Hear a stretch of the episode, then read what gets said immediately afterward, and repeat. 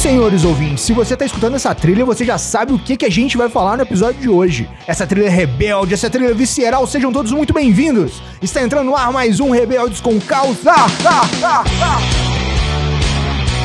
No programa de hoje temos aqui Emerson Bizan, ele que é educador físico, ultramaratonista, já correu quase 100 maratonas e DM1 há 25 anos. Seja muito bem-vindo, Emerson.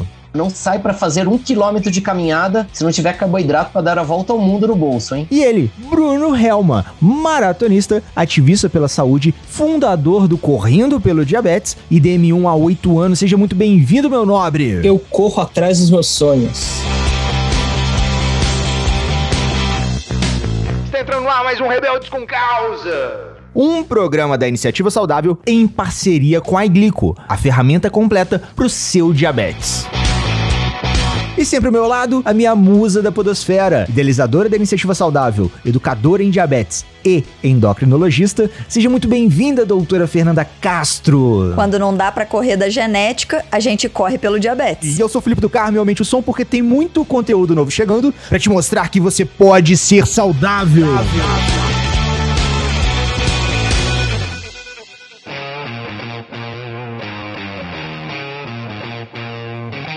Então vamos lá, nesse nosso papo rebelde de hoje. Nada melhor do que a gente começar com aquela frase célebre do filme Forrest Gump. Run, Forrest, run! Se o senhor ouvinte não assistiu o filme, vai lá, corre, assiste esse filme porque ele é sensacional. E no episódio de hoje a gente tem aqui dois especialistas em corrida, né? O Emerson nem se fala, né? Tipo, poucas maratonas.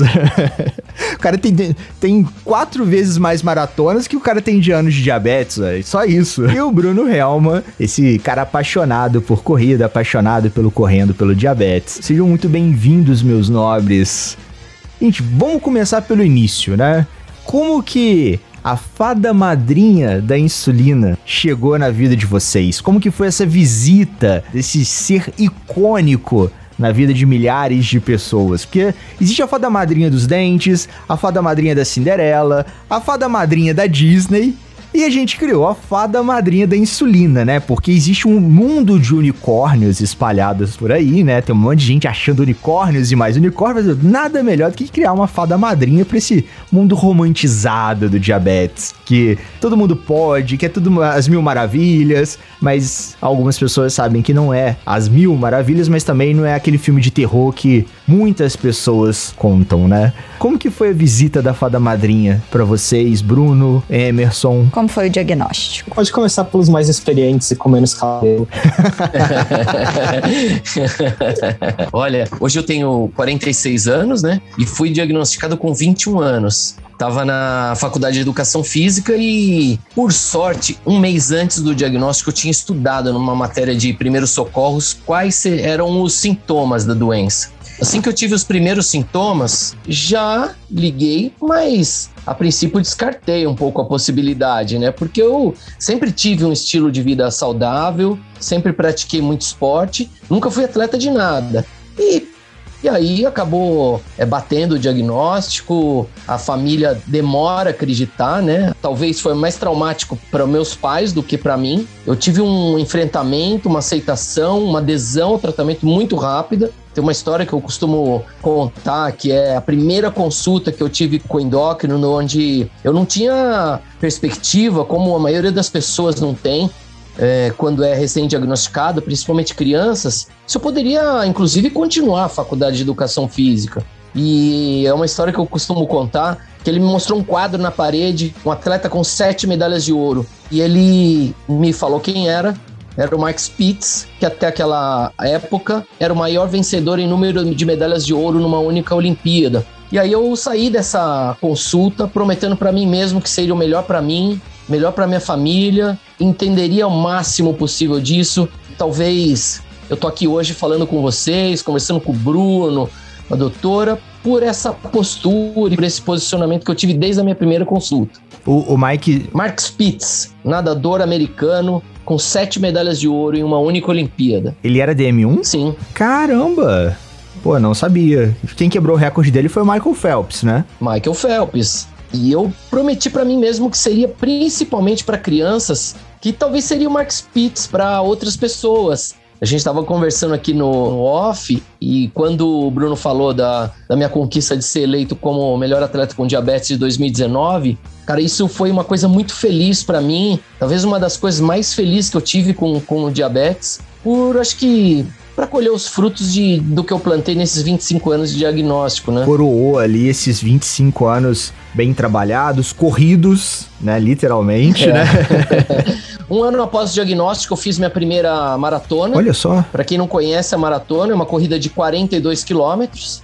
E até hoje foram 96 maratonas. Tava tudo programado para 2020 eu fechar minha centésima maratona, mas chegou a pandemia, adiou esse plano de fazer minha centésima maratona em 2020, o que adiou para um ano onde a insulina completa 100 anos. Então, é, espero que entre esse ano e o ano que vem saia essa centésima maratona para fazer uma festa maior ainda. E você, Bruno, como é que foi essa visita, cara? Como é que ela, ela chegou de sapatinho, de pantufa ali no silêncio ou chegou fazendo barulho? Cara, tava no último ano do colegial, tava me preparando para prestar o vestibular e eu tive todos os sintomas clássicos. Só que, assim, tudo tinha uma explicação. Perda de peso é porque eu tava tinha iniciado acompanhamento com, com nutricionista, a irritabilidade é porque eu, enfim, era um ano estressante que eu ia prestar vestibular, a sede foi porque foi um dos verões é, mais quentes é, no, até então. Então, tudo de alguma forma tinha uma explicação e a gente não ligou os pontos. A única coisa, não tinha uma explicação é, secundária, é o fato de ter muita formiga no meu vaso sanitário. E daí, minha mãe como toda mãe, brigava que, que eu não sabia mirar na hora de fazer xixi. Ela falava: caramba, você não consegue, né? Acertar o vaso, pô. Acertar, acertar o vaso, ficar cheio de formiga, etc. E daí, depois que, enfim, veio o diagnóstico, ela entendeu porque estava cheio de formiga. Não, é, não era um problema da pontaria, mas sim do conteúdo que saía. E daí, cara, eu fiz um, um exame de rotina, me deu que, que tava alterado e eu tava, enfim, na escola telefone tocou, minha mãe falou: Ah, tô indo te buscar, um dos seus exames deu alterado. Eu fiquei, enfim, achei meio bizarro, né? Quase 19 anos, ela nunca tinha ido me buscar na escola, no meio da aula. Eu falei: Tá tudo bem? Ela falou: Não, tá, só deu um exame, enfim, vamos, vamos no pediatra. E daí eu fui no pediatra, que, que sempre me acompanhou, e ele chegou, fez algumas perguntas, falou: Não, acho que tem é, algum erro laboratorial, mas de qualquer maneira, vamos pro hospital é, refazer esse exame. E daí, quando eu saí do, do pediatra, eu tive a excelente ideia. Falei, mãe, assim, né? A única coisa que eu vinha na minha cabeça é: tenho diabetes, não vou poder comer açúcar. e, cara, assim, açúcar é a minha droga. Eu não, eu não sou, obviamente, dependente, mas muitas pessoas falam, ah, enfim, você bebe, etc.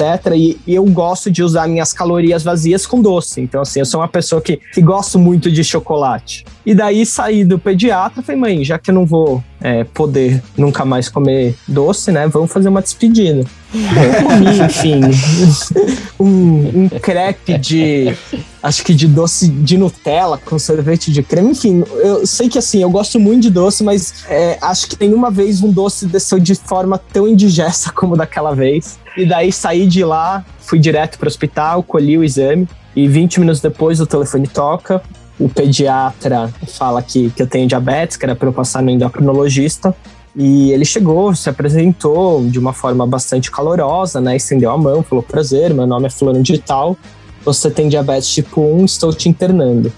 Sim, meu, meu mundo, tipo, meio que desabou. Quando eu vi, na sequência, já estava tomando uma bela de, de injeção, de uma injeção de insulina na bunda, e daí já estava internado, enfim, foi bastante assustador. É muito curioso porque minha única experiência com diabetes até então é o que eu ouvia na mídia e a relação entre muitas aspas mais próxima que eu tinha com diabetes era um episódio da Malhação lá meados dos anos 2000 aqueles nascidos entre final de 80 e início de 90 vão se lembrar do Cabeção. Cabeção. Num dos episódios ele tava lá na loja de sucos, acho, né? No, no Gigabar, se não me engano, que chamava. Gigabyte. Gigabyte, isso aí. Entreguei a idade, a entreguei a idade.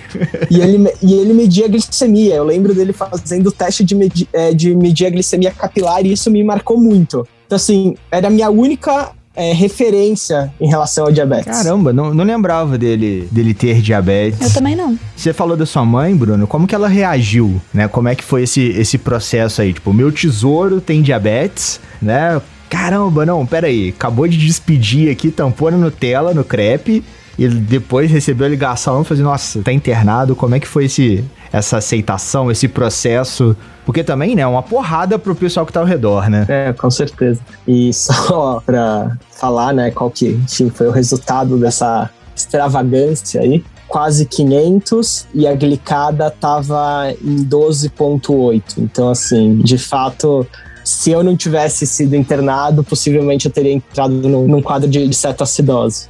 Mas pesado, assim, pra minha mãe. Hoje, por melhor compreensão que ela tenha, ela ainda sofre. Não no sentido de culpa, é, porque ela tem muito claro, enfim, que, que não tem nada que, que ela poderia fazer ou, ou deixar de fazer. Hoje em dia, quando, enfim, quando eu tenho uma, uma hiperglicemia que, que me tira do, do eixo ou, ou uma hipoglicemia, isso ainda deixa ela bastante abalada. Não sou pai, mas tenho uma relação muito próxima com com meu irmão, que é 10 anos mais novo e que é o bem, enfim, mais mais precioso da minha vida. Então, de alguma forma eu consigo assimilar entender o que se passa na, na cabeça dela, porque eu acho que eu passaria por algo muito parecido de ver meu irmão é, numa situação dessa mas ao mesmo tempo, por tudo que eu consegui fazer a partir do diabetes e dar a volta por cima, talvez, e, e ressignificar o, o, diagnóstico, também é motivo de, de muito orgulho para eles. Então, eles veem que, que eu encontrei o meu propósito nessa jornada. Então, acho que como tudo que está envolto nesse universo do, do diabetes é uma questão de equilíbrio. Como você disse, não é você fala de, de, romantizar, eu sempre brinco, né? Não é pintar um quadro cor-de-rosa cheio, cheio de, de unicórnios e arco-íris. É mostrar a vida como ela é. Ela tem os seus desafios. Muitas vezes, viver com diabetes é extremamente cansativo, é extremamente desgastante, mas, por outro lado, eu diria que tem, tem suas vantagens e, e tem a, o seu lado doce, que é uma questão de perspectiva, não é, é falar que ah, temos diabetes, vamos dar as mãos, dançar uma ciranda e soltar fogos de artifício, não é isso, mas também é entender que, ok, até que se encontre uma cura e eu sou uma pessoa bastante racional e cética em relação a isso, até porque quando se fala de cura numa doença autoimune como o DM1, para mim a cura seria um, um novo sistema imunológico. É, por mais que se fale de pâncreas artificial ou qualquer coisa do gênero, nada é, seria capaz de reverter esse processo autoimune, né? Então, eu acho que é uma questão da gente é, lidar da melhor forma com as melhores ferramentas que a gente tem disponível.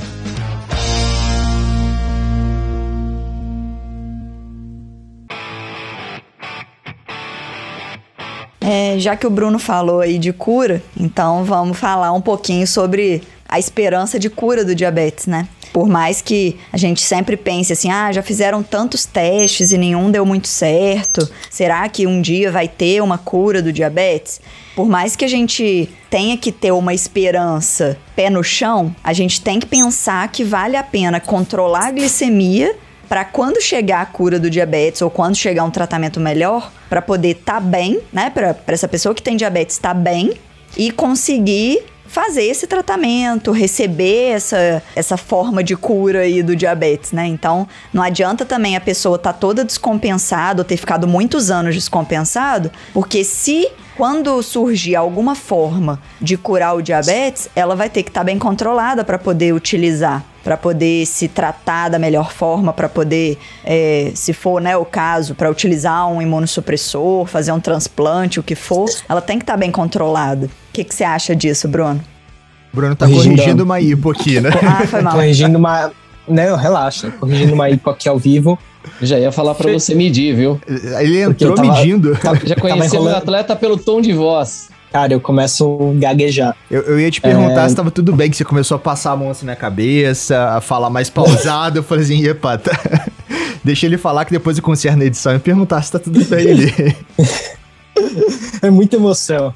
Não, Fê, eu concordo com você. O que eu quis dizer, assim, com a questão da cura, não, não foi jogar um balde de água fria, mas eu acho que as pessoas, o ser humano de uma forma geral, eu acho importante se apegar a algo, ter fé, ter essa questão de espiritualidade, se prender a algo. E se essa questão que motiva essa pessoa é se prender nessa, nessa cura ou nesse tratamento é, mais avançado, perfeito. Acho que tudo que agrega e faz bem, leva a gente para frente, tem que ser utilizado. Mas eu vejo muito, assim, principalmente de mães, e, e eu respeito. Ah, porque a cura, porque a cura, porque a cura. Mas até que ponto vale a pena a gente criar expectativa de algo que há 100 anos é, falam que, que a cura vai chegar e ela ainda não veio? É, a gente tem um, um senhor no, no programa que completa esse ano 50 anos de diagnóstico. E ele falou que há 45 anos atrás, então quando ele tinha 5 anos de diagnóstico, é, ele ouvia falar da cura. E hoje, 45 anos depois, ela ainda não veio. Então, o ponto que eu quero levantar com, em relação à cura, em relação, enfim, pesquisas clínicas, em relação ao, ao avanço da tecnologia, é que se ela vier, ótimo, que ela agregue, que ela seja acessível, que ela esteja disponível a todos. Mas até que ela venha, a gente precisa justamente falar o que você, o, o ponto que você trouxe. A gente precisa viver bem com diabetes da melhor maneira possível. Então isso envolve sim, no caso do diabetes com insulinoterapia, envolve a prática da atividade física, envolve uma alimentação adequada, envolve o apoio psicológico, a troca entre de vivências de outras pessoas que também vivem algo é, parecido com, com você. Então, eu tô totalmente alinhado. Eu acho que não adianta nada, seja para cura do diabetes, seja para promoção num, é, no trabalho, seja para você é, obter um resultado numa competição que você vai participar. Não adianta você viver esperando o que vai acontecer. Você tem que se preparar com aquilo que está à sua disposição. Eu poderia até fazer, tentar fazer uma analogia, né, que, que casa muito com a vivência do Emerson, imagino eu. Que não adianta nada você sonhar com um pódio, com a medalha de ouro, se você não se preparar. Né? Não adianta nada você sonhar com a cura do diabetes se você tocar o zaralho no seu tratamento, trocar o zaralho no seu, no seu dia a dia. E até para você chegar no pódio, né? O Emerson aí vai contar um pouco mais pra gente nessa trajetória de como foi receber essa visita pro, pro pessoal, pro, pro círculo dele, né? Você tem, tem que ter um controle glicêmico muito mais apurado, porque para correr 42 quilômetros, né? Tipo, você tem que ter um controle prévio, um controle pós, um controle em off, quando você tá em treinamento do dia a dia, você tem que ter um controle de alimentação, um controle de atividade física. Como que é esse seu dia a dia? E antes disso, né? Como que o pessoal ao seu redor, né? Sua família aí recebeu essa, essa notícia? Olha a importância da atividade física e a vivência com esporte. Tudo que eu dedico a minha facilidade, a minha meu sincronismo em praticar esporte, fazer tudo que eu quiser na vida, mesmo tendo diabetes, eu dedico a minha vivência no esporte. A vida do esportista, independente se é profissional ou amadora, é lidar com vitória, é lidar com derrota, é lidar com a superação, é lidar com o desconforto, é lidar com a, no caso de ultramaratona, até com a sobrevivência. Isso me trouxe muitas lições desde o meu primeiro dia de diagnóstico. Lógico, tiveram mal-estar, tiveram as câimbras, tiveram a polimictúria, mas o fato de eu querer virar o jogo, que quanto mais saudável eu tivesse em situação de saúde eu tivesse, mais rápido eu ia trazer essa sensação para os meus pais. Que eu acho que a família sofreu muito mais do que eu, acho que exatamente por essa vivência minha com o esporte.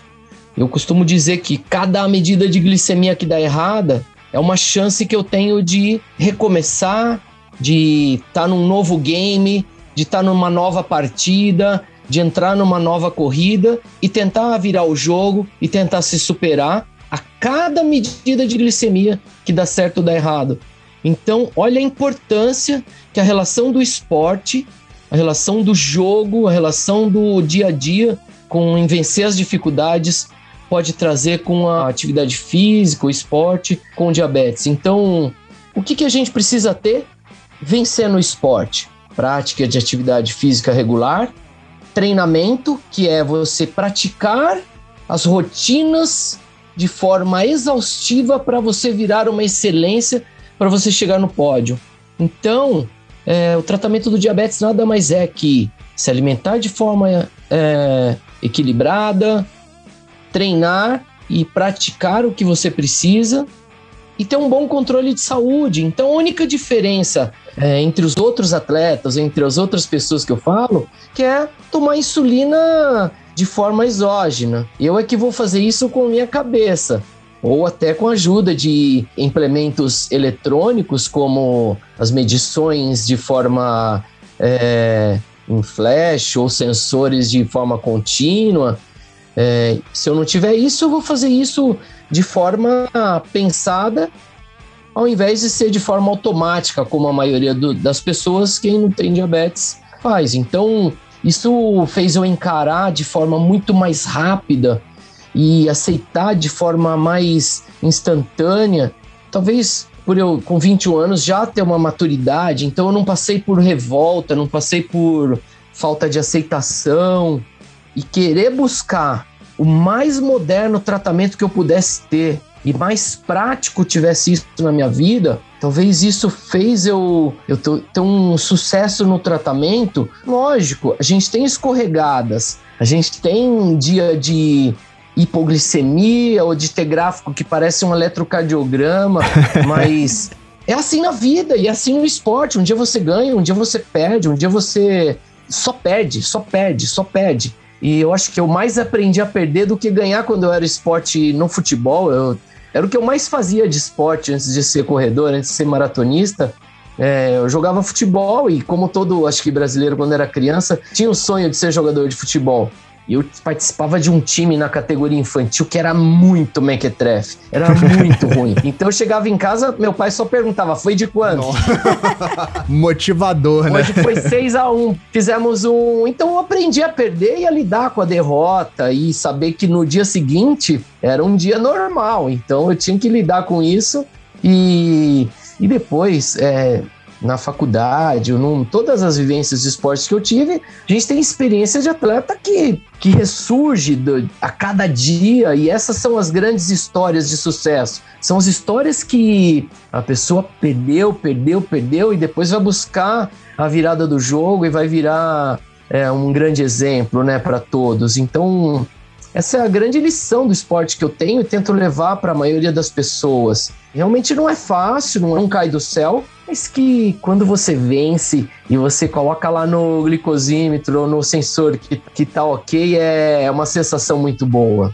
Quando outras pessoas te seguem e conseguem esse sucesso, isso é muito legal mesmo. Saber que você foi uma pequena parte daquele sucesso, né? Daquela conquista daquela pessoa. Seja na educação ou no simples inspiração nessas pessoas. Mesmo que ela não te dê o crédito, né? Mesmo que ela não, não fale que você foi, foi importante, talvez ela nem tenha consciência que você foi importante, mas se ajudou a construir um pouquinho ali aquele resultado. Eu acredito que muitos médicos tenham essa vivência, né? Tenham essa experiência de vê um paciente que tava tratamento todo bagunçado e depois ele vai lá na rede social, fala, olha só, eu consegui e tal. Aí o médico lá de longe fala assim: ah, legal, bacana que ele conseguiu, né? Tipo. Eu acho que o diabetes é uma analogia literal e gráfica do que é a vida, né? É, a vida não é uma linha reta. A gente tem sempre altos e baixos e é uma questão da gente saber equilibrar e tirar o melhor de cada situação.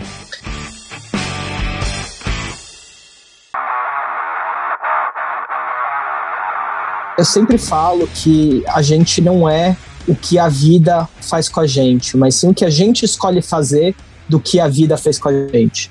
Evidentemente, é, se as pessoas pudessem escolher não ter diabetes, elas escolheriam não ter diabetes. Ninguém acorda e fala: Eba, o que você quer de Natal, Papai Noel? Eu quero ter diabetes. Ou, já que vocês falam da, da fada, fada do dente, hoje caiu meu primeiro dente de leite é, eu te dou meu dente, mas você pode me dar o diabetes tipo 1. Óbvio que isso não acontece.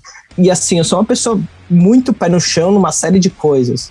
Mas nesse aspecto, eu acho que realmente tudo é uma oportunidade e tudo depende da maneira que você encara. E eu não estou falando é, que é fácil, ainda mais num país extremamente desigual como que a gente vive. É, não, é, não é romantizar, mas se já é tão pesado, se já é algo que é, que é desgastante, que é demandante, se a gente ficar batendo nessa tecla do fardo, ele vai se tornar um fardo ainda maior. E eu acho que uma das belezas do diabetes é que cada um tem a sua maneira e a sua perspectiva. Com todo o respeito e admiração que, que eu tenho ao Emerson, eu discordo no que ele disse que a principal diferença entre um, um atleta é, com diabetes e um atleta sem diabetes é a questão da insulinização exógena. É, e aqui eu não falo num lugar de vítima, mas num lugar de reconhecer as minhas dificuldades e, e a minha humanidade. O Emerson tem um lastro e uma experiência incomparável. Ele tem não só muitos anos de, de corrida e diabetes, mas ele tem um volume é, e situações tão adversas que trouxeram para ele um aprendizado imensurável talvez por eu, enfim, estar na, no início, né, como eu brinco, na infância ainda do meu diabetes, já que eu só tenho oito anos de diagnóstico e eu corro a seis, é, seja um, um ambiente novo.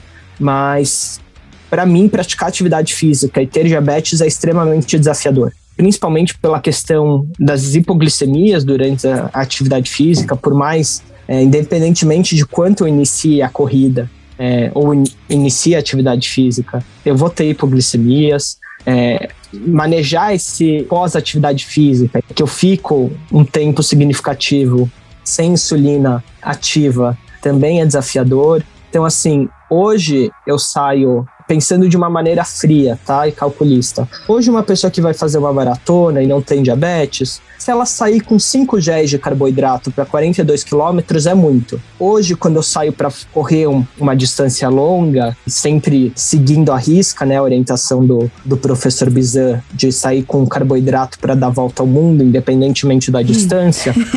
Hoje, se eu vou fazer, por exemplo, uma, uma maratona de 42 quilômetros, eu saio, no mínimo, vai, com, com 16 géis de carboidrato. Levando em consideração, Bizan, quanto, quanto géis de carboidrato, é, quantas gramas tem cada gel? 30 gramas, mais ou menos? 25 gramas, 25 a 30 gramas. Tá, eu sou de humanas, vamos, vamos arredondar para 30 para ficar mais fácil essa conta. Então vai, cada gel tem 30 gramas. Se eu saio com, com, 20, com 20 géis, a gente tá falando de 600 gramas a mais que uma pessoa que não tem diabetes teria que levar. Ah, Bruno, você está sendo, enfim, fresco, o que, que são 600 gramas?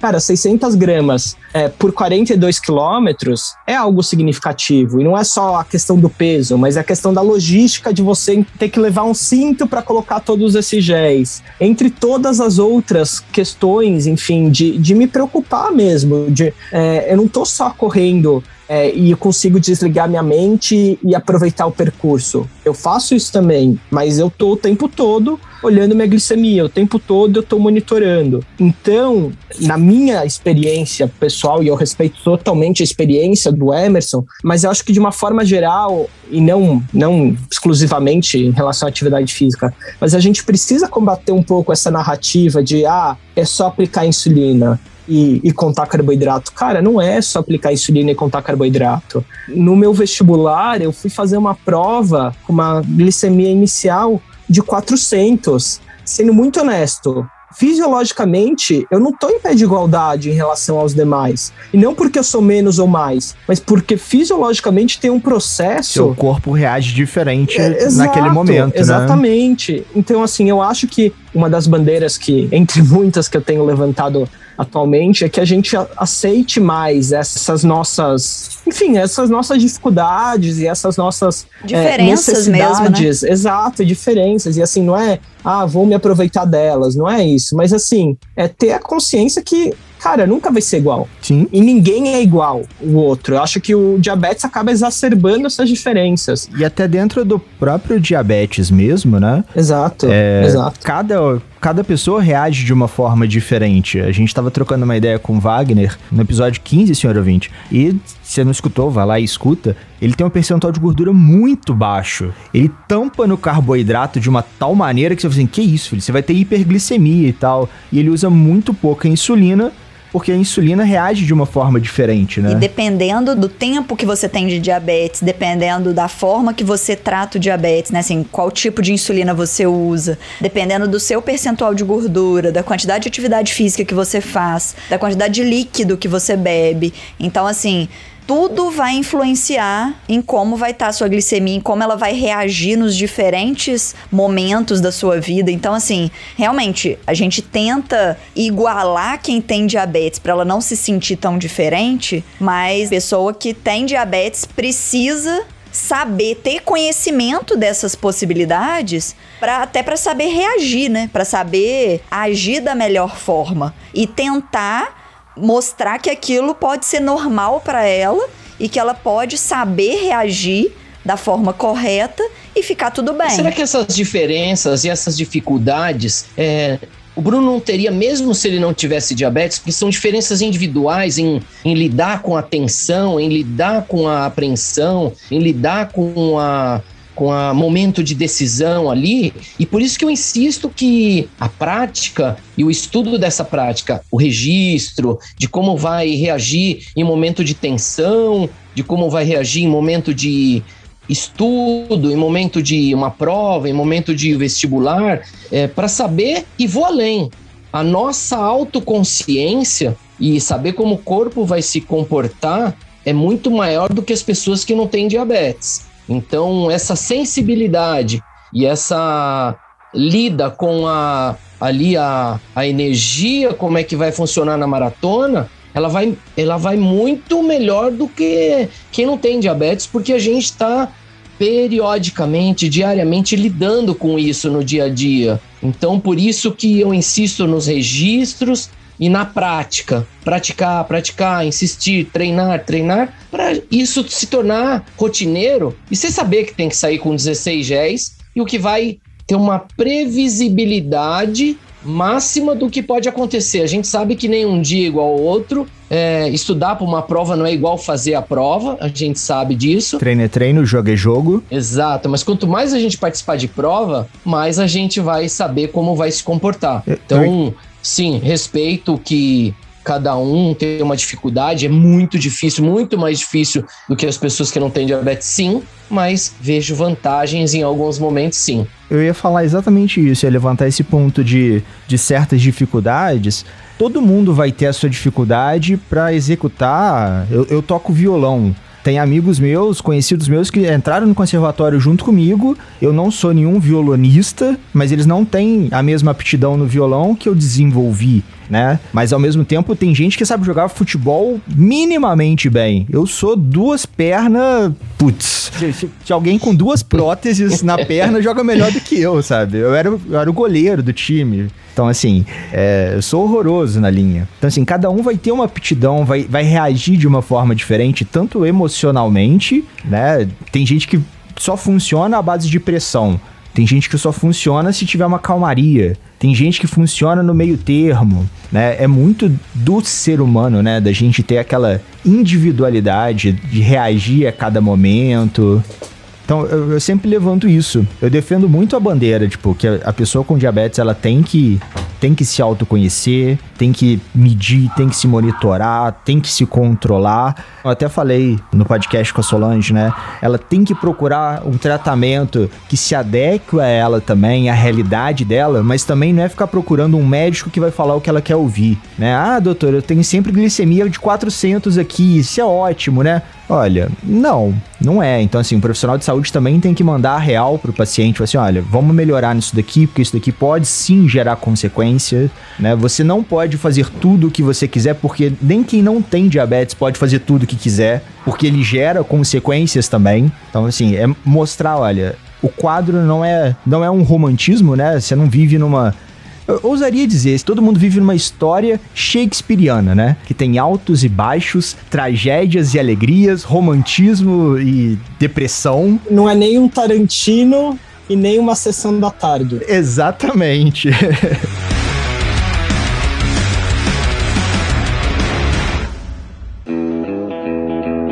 fazendo um parênteses, né? Isso é bom, tipo, os convidados também discordarem e se posicionarem. Eu, eu, sempre tento extrair isso dos convidados. Aí tem muitos convidados que são politicamente corretos e eles nunca. Não, não é discordar, né? É colocar o ponto de vista e respeitar. Eu respeito todas as formas de lidar, entendo as dificuldades, sim.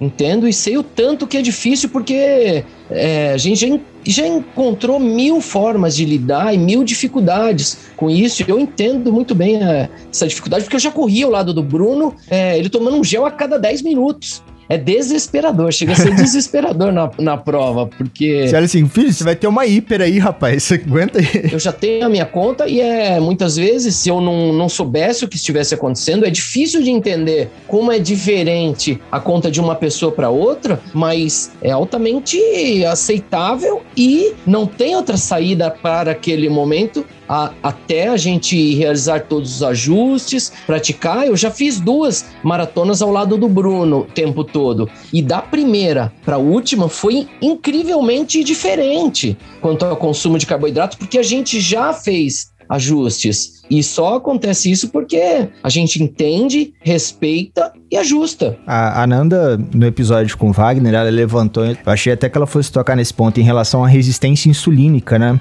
O percentual de gordura da pessoa muda, com isso muda também a, a capacidade do corpo de utilizar aquela insulina que já está rodando no corpo dela, frente a, ao tanto de carboidrato que tem. Isso numa maratona, numa outra maratona, eu acho que é elevado à enésima potência, né? Do que alguém que, ah, vou correr ali no, na universidade, na praça, no parque e tal é, que é completamente diferente. Você tá, pô, vou correr 42 quilômetros, não tem paradinha pra ir no banheiro, não tem paradinha. Ah, deixa eu medir a minha glicemia aqui na ponta do dedo pra ver, né? Tipo, é completamente diferente. O meu momento agora na educação em diabetes e atividade física, e especificamente a corrida, Felipe, não querer demonstrar exatamente qual é o número ideal para sair, mas é saber lidar com o número que estamos no momento de sair. Ah, é muito bonito você falar que entre 100 e 200 está seguro. Mas e aí se eu tô com 90? E aí se eu tô com 250? O que fazer? Não vou praticar, não vou competir, não vou sair para uma largada de uma maratona que eu me preparei um ano. Se tiver com 250, se tiver com 300, se tiver com 60, o que fazer? A grande discussão aqui, pensando seja numa atividade física, seja numa prova, na, nessa variação glicêmica. E essa Sim. variação glicêmica, seja para mais, seja para menos, ela vai afetar a pessoa com diabetes de uma maneira que uma pessoa sem diabetes muito provavelmente não, não passaria por isso. É, por mais, enfim, é, sempre fui uma pessoa mais ansiosa, mas antes de ter diabetes, é, eu não entrava em hiperglicemia, por exemplo. Isso não, por mais estressado que eu tivesse, isso não afetaria necessariamente a minha capacidade de concentração. É, uma pessoa que tem diabetes, ela vai ter mais variações de humor, de concentração, se ela não conseguir manter essas glicemias estáveis. E tem hora que é praticamente impossível de manter essas glicemias estáveis, porque quem não tem diabetes produz mais insulina quando precisa. E quem tem diabetes precisa aplicar essa insulina. E tem hora que ela não vai saber que ela precisa aplicar insulina. Por exemplo, no momento de estresse, no momento de fazer uma prova, no momento que ficou ansioso com alguma coisa. E isso vai acontecer com todo mundo. Só que quem tem diabetes vai reagir de uma forma que vai subir a glicemia na maioria das vezes. Então isso acontece porque alguns hormônios que a gente produz fazem o fígado, o rim produzirem glicose. E aí essa glicose vai aumentar só que quem tem diabetes precisaria de um plus ali de insulina, né, de uma aplicação extra de insulina nesses momentos. E que não vai ter naturalmente, ela vai ter que parar e aplicar. Então, em alguns momentos que ela não vai ter como prever isso, ou não vai ter como aplicar a insulina, ela pode ter alguns prejuízos em relação ao, ao desempenho dela em provas. Então, assim, ela tem que estar tá muito bem preparada, muito bem acostumada com aquele tipo de estresse para não desenvolver essas hiperglicemias ou tá já com bolos ali preparado para ser feito para poder segurar essa hiperglicemia e não deixar essa alteração aí do líquido do sangue dela ficar mais doce, atrapalhar esse esse desempenho dela. E ao mesmo tempo a hipoglicemia. Então uma pessoa que não tem diabetes vai correr, realmente ela vai conseguir produzir ali a quantidade de glicose e vai conseguir diminuir a produção de insulina. Então, ela vai parar a produção de insulina se ela tiver em hipoglicemia. Agora, uma pessoa que já aplicou a insulina, que precisa da insulina para viver, ele não tem como tirar a insulina que ele já aplicou. Então ele vai precisar realmente ingerir mais carboidrato no momento de hipoglicemia ou no momento de gasto é, intenso de energia. Então, realmente, tem diferença, né? Não é só uma aplicação de insulina. Mas, como todo mundo, precisa aprender a reagir, a agir das melhores formas, de preferência agir previamente, né, e não somente reagir a situações. Cada um vai ter aí a sua, o seu desafio no dia. Eu poderia usar aquela palavrinha que a gente sempre fala em todos os episódios, autoconhecimento. Com certeza. Então, senhores ouvintes, mais uma vez, já tem mais de 100 episódios que a gente fala isso. Autoconhecimento. Se conheça né? Tente, busque se conhecer na saúde mental, na saúde física, nas suas glicemias, os motivos de hipo, de hiper. Autoconhecimento, senhores ouvintes.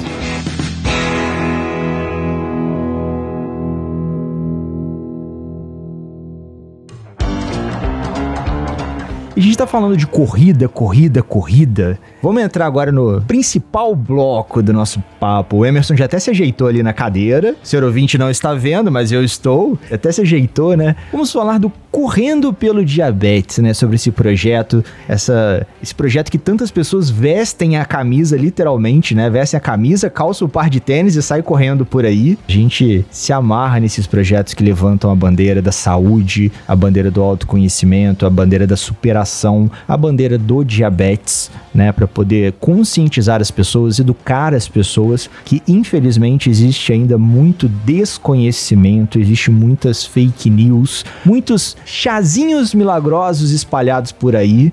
Temos aqui duas pessoas também que combatem essas inverdades, né, para não falar mentiras. Bruno, fala um pouquinho pra gente do Correndo pelo Diabetes, cara. Como surgiu esse projeto? De onde veio? Você estava no quilômetro 22 da sua maratona ali e falou assim: opa, vou criar um projeto chamado Correndo pelo Diabetes. Cara, na verdade surgiu em 2017. Eu queria correr a maratona de Nova York pela JDRF, oh. é, que é o maior instituição de, de fomenta a pesquisa clínica para cura do diabetes tipo 1. Comecei a correr em 2014, 2016 eu fiz minha primeira maratona ao lado do meu pai, que foi o, o grande motivo e a grande inspiração para que eu começasse a correr. E em julho de 16 eu participei de um desafio que uma farmacêutica realizava todos os anos que reunia jovens com diabetes tipo 1 para participarem de uma expedição. E uma conhecida, na verdade, a única conhecida que eu tinha, que tinha diabetes tipo 1 também, me marcou numa postagem de uma tal de Denise Franco, que eu não fazia ideia quem era. Uma doutora rebelde. no caso, se tornou minha mãe do coração. Ade. minha paixão mas até então, enfim, não fazia ideia quem ela era. E tinha uma postagem de jovens brasileiros que pratiquem atividade física. Daí eu entrei em contato e basicamente era um convite para uma expedição na Islândia. Oh. Eu não me atentei muito ao fato de. De onde era, né?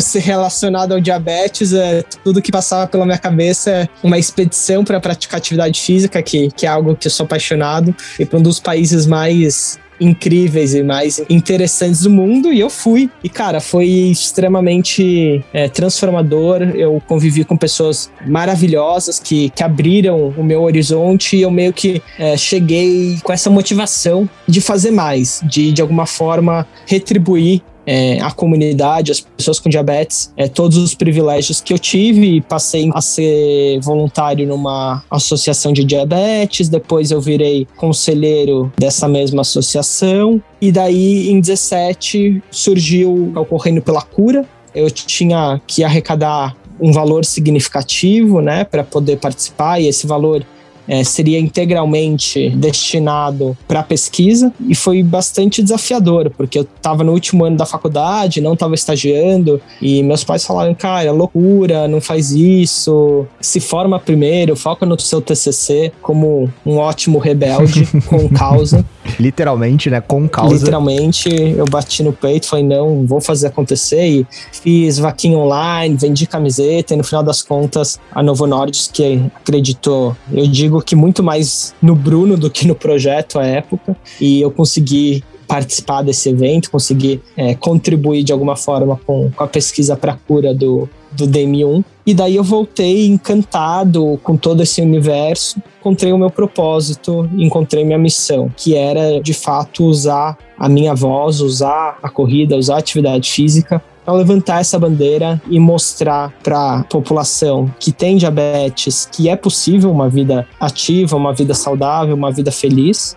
É, com o diagnóstico e para a população sem diabetes que o diabetes ele não nos limita, né? Uhum. Ele traz desafios, mas ele não é um fator limitante. E nesse meio tempo o Emerson tava em quantas maratonas já, cara? 100 maratonas hoje, tá chegando na centésima maratona. Nesse meio tempo, em 2017, você tinha o quê? Umas 70 maratonas? 80 maratonas. Aí você entrou nessa maratona nova com o Bruno em que momento? Na verdade, começou em 16, ele me colocando numa saia justa. Eu já tinha ouvido falar do Emerson, ele é uma lenda viva. Olha só. É, no mundo da atividade física e do diabetes. E ele foi palestrar num evento do Dia Mundial que eu também fui. E daí ele começou a apresentar a nova equipe, a assessoria que, que ele é diretor. E daí ele estava lá no meio da apresentação e falou: Ah, eu gostaria aqui de anunciar a nossa nova aquisição, nosso, no, nosso novo corredor, alguma coisa assim.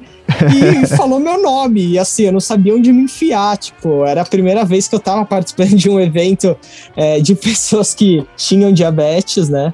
E tudo isso foi extremamente novo para mim. Eu ainda estava lesionado, porque depois da minha maratona e da expedição para Islândia, eu estourei meu joelho e fiquei seis meses sem correr. E foi justamente com fazendo fisioterapia, etc. Mas foi o Emerson que teve um papel fundamental para que eu recuperasse a, a, minha autoestima, a minha confiança e passasse a correr. Então, desde do início, o Bizan tá no Correndo pelo Diabetes. É, ele, a, a, Denise e a Maristela, que são os profissionais que, que me acompanham, é, desde o início acreditaram no projeto e possibilitaram que eu tornasse ele possível. A Strofald? Isso, a própria. Excelente. Time de elite Time esse. de elite. e daí, em 18, quando o Correndo pela Cura virou o Correndo pelo Diabetes e começou, de alguma forma, a tomar o, o escopo do que ele é hoje, o Bizan começou a participar mais ativamente. São adendo, você não tem ideia como esse momento transitório do projeto Correndo pelo Diabetes, deixar de ser um projeto pessoal para ser um projeto agregador para outras pessoas, o que me aliviou, porque o Bruno em um ano ele fez cinco maratonas, no ano seguinte ele fez Sete. Quantas maratonas? Sete maratonas. Sete. E a Denise, que é a nossa médica, e a mãe dele olhava para mim como se eu fosse o diabo, né? Porque é, ele achava, elas achavam que eu estimulava ele a fazer 20 maratonas no ano e nada mais era do que a minha rotina, mas eu nunca é, falei pro Bruno fazer isso, né? Mas elas me olhavam de uma forma que eu falei, pronto, elas querem me matar, né? e lógico que isso, tudo isso em tom de brincadeira, a gente fez uma grande parceria e hoje é o que é o Correndo pelo Diabetes, pensando em estimular outras pessoas, mas eu sou um aficionado por ultras distâncias e corro praticamente uma maratona por semana, mas nunca falei que ninguém tem que fazer isso, né? Uhum. Mas quando eu encontrava com a mãe do Bruno e a Denise juntos assim, elas queriam me matar, né? Achando que eu que levava o Bruno pro mau caminho, entre parênteses, e bom caminho, né? E, e como que é essa interação? Você convivendo com diabetes há tantos anos, né? Tendo que ter esse controle e fazendo essas longas distâncias, que eu comecei a fazer umas contas de cabeça aqui, você já correu para mais de 5 mil quilômetros só em provas oficiais, né?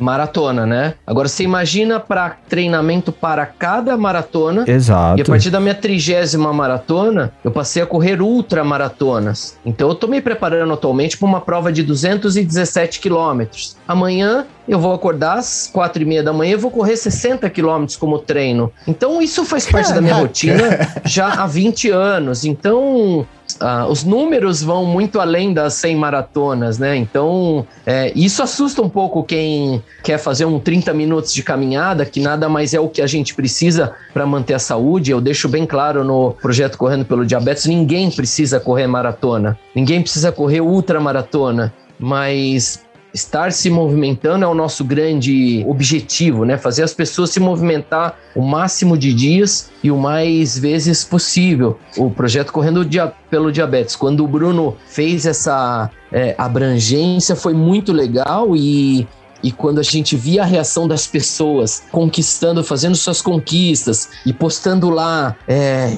tá pago 30 minutos, ou correr, o Bruno continuando a história dele, eu só fiz esse parênteses para mostrar o tanto que que é assustador os números e que ao mesmo tempo as conquistas vão aumentando. Quando o Bruno levou quantas pessoas para correr a prova do Rio, Bruno, no projeto regional? 30. 30 pessoas, olha só. Como começou o projeto e como foi o projeto do Rio de Janeiro, Bruno? Cara, a ideia era que a gente tivesse núcleos regionais pelo Brasil inteiro e a gente já estava programado, né, para é, além do Rio ter é, mais cinco capitais e veio a pandemia e a gente teve que se reinventar. E a gente é, se aproveitou desse, desse contexto para criar o, o, primeiro programa de educação em diabetes com base em atividade física virtual do Brasil. Então, hoje, o que a gente defende é, é a inclusão e a promoção da saúde. E para atingir isso, a gente tem uma equipe é, multidisciplinar que não faz somente a prescrição de treino, seja de corrida, seja de caminhada, mas também oferece educação em diabetes. Uhum. Se for pegar o conceito, ele é muito simples e ele é muito básico, mas ele tem tantos resultados e ele dá tão certo porque ele é feito primeiro com muito amor e segundo por pessoas que vivem com diabetes diariamente. Então, todos os membros da equipe, todos os profissionais do programa Correndo pelo Diabetes, ou eles têm diabetes, ou eles são familiares, cuidadores de, de alguém que tem diabetes. DM1 ou DM3, né? Isso, e DM2 também. E daí, a partir dessas trocas, dessas vivências, conquistar objetivos pequenos juntos, né? Então, assim, é o que o Emerson falou. Cara, talvez às vezes a pessoa fazer é, meia hora de caminhada é tão difícil ou mais do que fazer uma outra maratona. Uhum. É, a gente sempre bate na tecla que dor e sonho são únicos. As únicas pessoas que realmente sabem a delícia e a dor, né, de, de serem elas mesmas, são elas. Então, assim, é muito gratificante é, ver que a gente está transformando vidas que a gente está facilitando essa transformação de vidas, porque no final das contas, a gente só transforma ou, ou só se transforma aquilo ou a quem que está aberto para. Então a gente é simplesmente facilitadores nesse processo. Então é realmente muito mágico. Hoje, quando eu vejo uma pessoa é, que completa 36 anos de diagnóstico, que é ex-tabagista, que por muitos anos é, negou diabetes, que quando me conheceu, e, enfim, curiosamente, ela me conheceu no, num dos últimos bloquinhos é, que tiveram ano passado, antes da, da pandemia ela veio falar comigo, ah, te sigo nas redes sociais e tal. Eu sou, apesar de falar pra caramba, eu sou meio travado ao vivo, assim, tipo, eu fiquei meio sem saber o que estava acontecendo. E daí a gente começou a conversar na, nas redes sociais e tal. Ela contou um pouco da história dela. E eu falei, vem treinar correndo pelo diabetes, não sei o que. Ela falou, não, eu não gosto, não consigo, tenho medo de, de fracassar e tal. E daí hoje, quando ela posta e fala, que o correndo pelo diabetes mudou a vida dela e que ela tá conseguindo fazer 5 é, quilômetros, algo que ela jamais pensou é, que, que, que ela seria capaz isso não tem preço, assim, saber que a gente está ajudando de fato e possibilitando que essas pessoas é, não só a, adquiram ou, ou, conheçam novas práticas, novas modalidades, mas que elas tenham suas vidas transformadas. Excelente. Tanto em termos do diabetes, né, em termos é, glicêmicos, mas também de autoestima, de amor próprio, de autoconhecimento, de autonomia. O que é muito importante, né? Muito importante.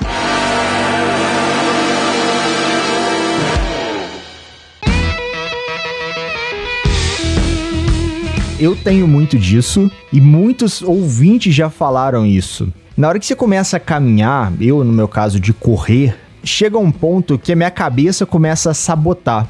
Eu começo a reparar dores. Você falou de estourar o joelho, né? Eu começo a sentir dor, começo a sentir um incômodo, começo a sentir um braço formigar, começo a pensar numa coisa que eu tenho que fazer em casa, a minha cabeça começa a sabotar e outras pessoas também, ah, é entediante caminhar meia hora e a gente indica, ah, vai fazendo escutando podcast e tal. É, mas como que você corre 60 quilômetros de treino, velho? De treino, tipo, vou dar uma corridinha de leve, 60 quilômetros. Aí você fala, não, eu vou correr. Porque treinar 60 quilômetros, correr maratona é passeio no parque pra você, né? Olha, Felipe, é, hoje é sim. É, eu respeito muito a distância da maratona, sempre desafiadora e heróico você fazer 42 quilômetros. Mas esse é o grande segredo da motivação. Eu tô me preparando por uma prova de 217 quilômetros. Então eu sei que 60 quilômetros, no dia que eu tiver na prova, não vai fazer nem cosquinha. Então você imagina no meio de uma pandemia onde todas as competições foram canceladas. Então, a minha grande ferramenta é colocar mini desafios semanais, mini desafios diários para ir vencendo essa, essas barreiras. Tenho certeza, Felipe, que quando você sai para fazer esses 30 minutos de corrida, de caminhada, você está seguindo algum planejamento, alguma programação? Ou é hoje eu preciso sair para cuidar da saúde? Eu acho que isso é muito vago. Você precisa ter planejamento, precisa ter estímulos e precisa ter a cenourinha na ponta da, da varinha para o coelho estar tá sempre correndo atrás ali do seu objetivo. Então, essa é a minha grande ferramenta, minha grande é, estratégia para que as pessoas estejam cada dia motivadas, eles precisam me dar o feedback. E aí, como é que foi? E aí, conquistou os 25 minutos que você tinha de caminhada? E aí, conquistou os 5 minutos andando com 5 minutos correndo e você tinha? E aí, você conseguiu fazer os 3 quilômetros de tomada de tempo que você tinha? Então, a gente tem ferramentas para atingir as nossas metas, que hoje em dia não são mais provas, né? Mas é isso, precisa ter o seu objetivo, seja ele melhorar sua glicada, diminuir o percentual de gordura, melhorar sua condição cardiovascular, reduzir o seu colesterol. E que dica que você dá, Emerson, pro, pro pessoal animar e começar a correr, começar a caminhar? Além de começar a seguir o Correndo pelo Diabetes, né? É, estar com essa turma é muito gratificante, é muito agregador você estar com outras pessoas na sua, na sua situação. Então a gente percebeu lá no Correndo pelo Diabetes que o maior valor que a gente tem no programa é estar convivendo com os problemas que você tem, que é ajustar a glicemia, é, não ter hipo, prevenir a hipo, se está em hiper, o que fazer. Então a minha meta é, a minha, meu, minha dica é sempre colocar objetivos a médio a longo prazo para você ter a sua motivação para sair da cama, você tendo esses, essas metas, você se informar com outros profissionais ou com outras pessoas que têm diabetes, sempre filtrando essas informações para ser, ser bem claras e reais. E a partir do momento que você tem essas metas e quer alcançá-las, ter todos os cuidados possíveis para você cuidar do diabetes na prática de atividade física. Lá eu tenho batido na tecla e tenho e tenho insistido nesses cinco passos que, que a gente tem para começar a atividade. Que é primeiro é saber como está a sua glicemia, não só o número, mas saber a tendência desse número, se ela está em queda ou se ela está em, em, em, em ascensão o que você comeu e qual a composição desse alimento, se ele vai segurar a onda durante toda a atividade que você vai fazer. Uhum. Terceira pergunta é conhecer o seu medicamento e a ação do seu medicamento. se ele está presente no momento da atividade, se vai ter pico de ação durante a prática, para que se culmine a, o pico de ação com, com a máximo de intensidade da atividade, essa atividade vai ser cuidadosa e o monitoramento vai ter que ser mais, mais rigoroso. Quarta pergunta: quanto tempo vai durar a atividade e qual o impacto que ela vai trazer nessa glicemia sua? Se você vai fazer uma simples sessão de alongamento, ou vai fazer uma leve caminhada onde você já está acostumado e não vai trazer grande impacto na glicemia, é uma atividade de menos preocupação. Já se você vai entrar numa aula de spinning, que é aquele ciclismo indoor, ou numa corrida vigorosa, ou numa aula de musculação intensa, qual o impacto que isso vai trazer para sua glicemia e quais os cuidados que você vai ter que ter. E última, e lá no Correndo pelo Diabetes é lei é o que você tem nas suas mãos para prevenir uma hipoglicemia? Qual a forma de açúcar de ação rápida para cuidado mais agudo na prática de atividade física e diabetes? Que se você tem uma bananinha, uma barrinha, uma rapadura, é um sachê de gel de glicose, é um glistan, é um torrão de açúcar, é um sachê de açúcar de cafezinho, para em caso de uma hipoglicemia, você corrigir essa hipoglicemia e continuar na atividade com segurança, com firmeza e a regra é: não se sai para fazer um quilômetro de caminhada se você não tiver carboidrato para dar a volta ao mundo lá. Excelentes dicas, senhores ouvintes, para quem tem e para quem não tem diabetes. Então fica aqui mais do que um, um ótimo recado.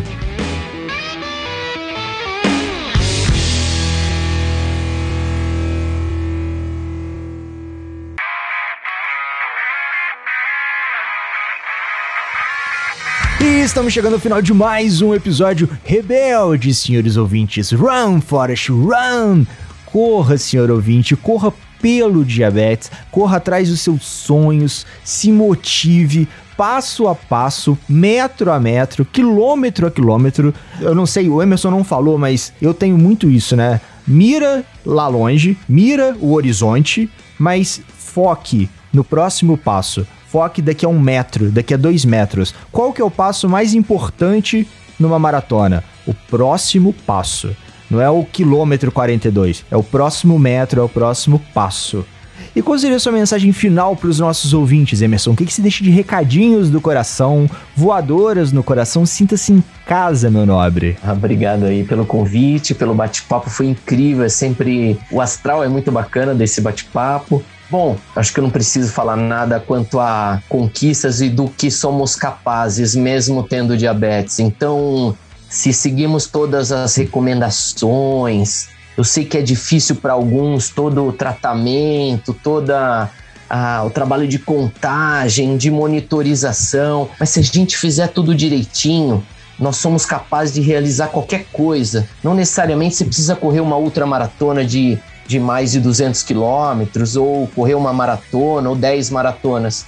Você pode ser um bom médico, um bom nutricionista, um bom ator, um bom advogado. Você pode ser qualquer coisa que você quiser, mesmo tendo diabetes, se você fizer tudo bonitinho. A gente brincou aí nos cuidados, né? Quando a gente vai praticar o cuidado mais agudo da prática de atividade física e diabetes é a hipoglicemia. E a regra que a gente tem lá no Correndo pelo Diabetes é a seguinte: não se sai para fazer um quilômetro de caminhada se você não tiver no bolso carboidrato para dar a volta ao mundo. E aí é toda segurança. Segurança sempre, senhores ouvintes.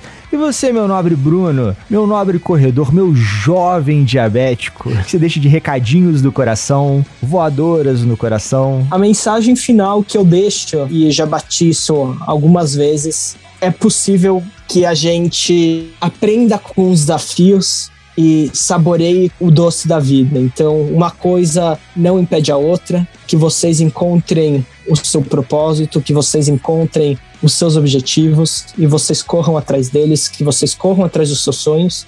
E para aqueles que quiserem iniciar na atividade física, ou mesmo que já praticam atividade física, mas querem estar acompanhados por algum dos mais experientes profissionais na área do diabetes e atividade física, e mais do que isso, pertencerem a uma comunidade de pessoas que passam pelos mesmos desafios que vocês, o Correndo pelo Diabetes está de portas abertas e lembrando que a gente oferece bolsas que variam de 50% a 100% para usuários do SUS. Então, com o nosso objetivo de promover a inclusão de fato, para além das palavras, a gente quer chegar nas pessoas que não teriam condições de acessar um programa como o que a gente tem a oferecer então a gente se coloca ainda à disposição a partir dessas bolsas, mas todos são extremamente bem-vindos e a gente está nessa para somar e correr atrás dos nossos sonhos. Muito bom saber, senhores ouvintes. Corra para a sua rede social, siga o Correndo pelo Diabetes, entre no site, se informe. Lá tem muito conteúdo, tem muita informação que certamente vai te ajudar na sua corrida e no seu diabetes.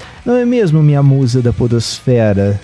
Isso aí, imagina se a gente tem aí pessoas que conseguem correr mais de 200 quilômetros de uma vez, Nó. apesar de ter diabetes, né? Conseguem se programar, se preparar para isso. Imagina você aí o que você não pode fazer em relação à atividade física.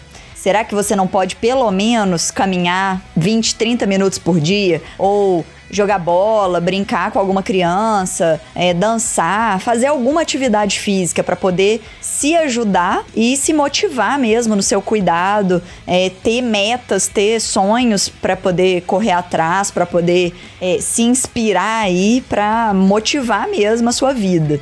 Então vamos focar aí nesses desafios e seguir em frente. E minha mensagem final é sempre aquela velha máxima: sigam as nossas redes sociais, iniciativasaudável.com, escutem e compartilhem todos os nossos episódios, senhores ouvintes. Muitos novos estão vindo. Tem o Rebeldes com Causa, eu quero Livecast, Endocrinologia Inteligente o clássico Pode Ser Saudável. Então, se você tem aquela tia, aquele tio, aquele amigo que ainda não conhece o universo dos podcasts e não sabe onde escutar, manda o link do YouTube para eles. Ou se ele já conhece, manda o link das plataformas de podcast: Spotify, Deezer, Apple Podcast, Cashbox ou outro agregador da sua preferência. E lembre-se sempre, você também pode ser saudável. E no mais, aquele abraço!